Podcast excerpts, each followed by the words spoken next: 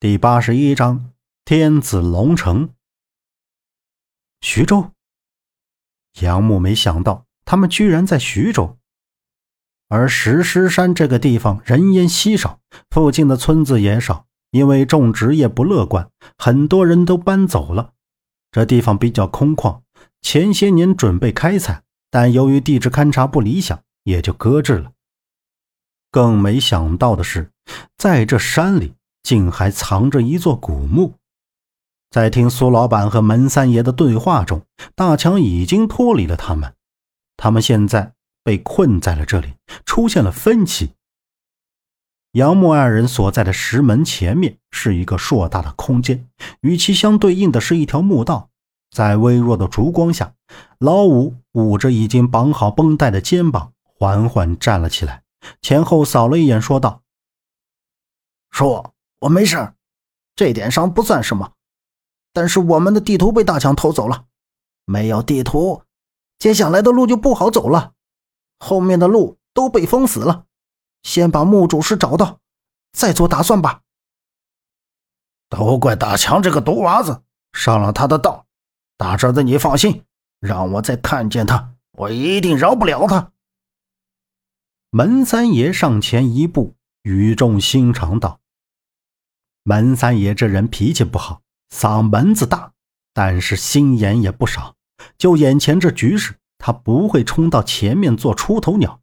要是真找到值钱的古物，恐怕到时候有心看没命拿。叔，我们走吧。老五低声拿起地上的背包，慢着。苏老板突然一声喝住老五。眼眸对视一下并排的门三爷，余光移到了他右后方，那方向就是杨木二人所在的石门。嗯，门三爷对旁边两个手下人头一撇。杨木看见门三爷的手下握拳前来，自己两步就走了出去。周震站在后面，也措不及防，惊呼一声：“哎，杨木，你干什么？”苏老板，我们又见面了。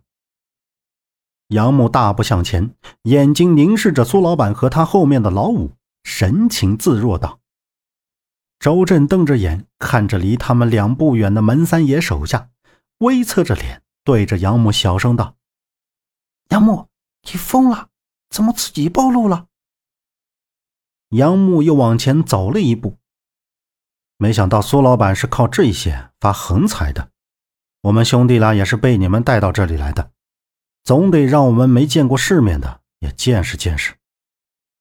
苏老板眉头一皱，表情似乎听不懂杨木的话，手一抬，在头顶上画着圈，又瞅着门三爷。周震上前一步，指着老五怒吼：“老五，你这个王八蛋！亏我周震这么信任你，还把你当兄弟看，居然联合那老头来害我们，还偷我们的东西！快把东西交出来！”老五转过身，脸上浮出一抹笑意，冷冷说道：“呵呵，兄弟，你们真把我当兄弟看吗？当初无非就是想让我帮你们逃出那里，我叔早就猜到了，让我来帮你们一下。没想到你们真的和陈家人有关系。说有他们俩在，就不怕那陈方安他不现身？”他头一侧，对旁边的苏老板细语道。杨木镇定地立在原地，不发一声。老五，你别来这一套，乱安什么关系？什么陈家人？什么陈二狗的？根本不认识。周震喝道。杨木始终盯着老五背后从背包里支出来的那两截烟杆，不知道那本牛皮笔记本是不是也在他身上。此时回过神，靠近周震耳边说：“周震。”我看见烟杆在老五背包里，一会儿想办法把老五的背包抢过来。要是抢不过来，就先服软，取上包，再想办法离开。苏老板瞅着杨木和周震在那窃窃私语，心中升起无名之火，但又刻意压制着，眼珠一转：“你两个小毛头，也别在那悄悄话，不管之前发生什么。”现在目标都一样，共同发大财。居然都是冲着谷物来的，那就一起走吧。门三爷厉声道。说完，门三爷一个眼色，他手下的两个人撤到了两边。杨木往前走着，周震也随后跟上。苏老板见状，拍了拍老五几人，也朝着墓道走去。一行人缓缓进了墓道。就当他们刚走进去的时候，在队伍末端，那门三爷的两个手下人忽然间手抓自己的头发，掐住自己的脖子，喉咙不停地发出哽咽和呜隆声，眼珠也直翻白。杨木和周震赶紧躲开，退了好几步。门三爷、苏老板立刻跑了过来，他们用手电筒照着，那两人的皮肤都变得黑紫。太阳穴的血管中滚动的血液像是随机爆发，随着身体不断抽搐，直到两人僵直停止，缓缓倒下。一双绿油油的眼睛贴着那人的嘴唇，出现在手电筒的光线中。一只爪子从嘴角往外伸展出来，当整个身体从他们嘴里钻出来。在场的所有人都大惊失色，都乱了阵脚。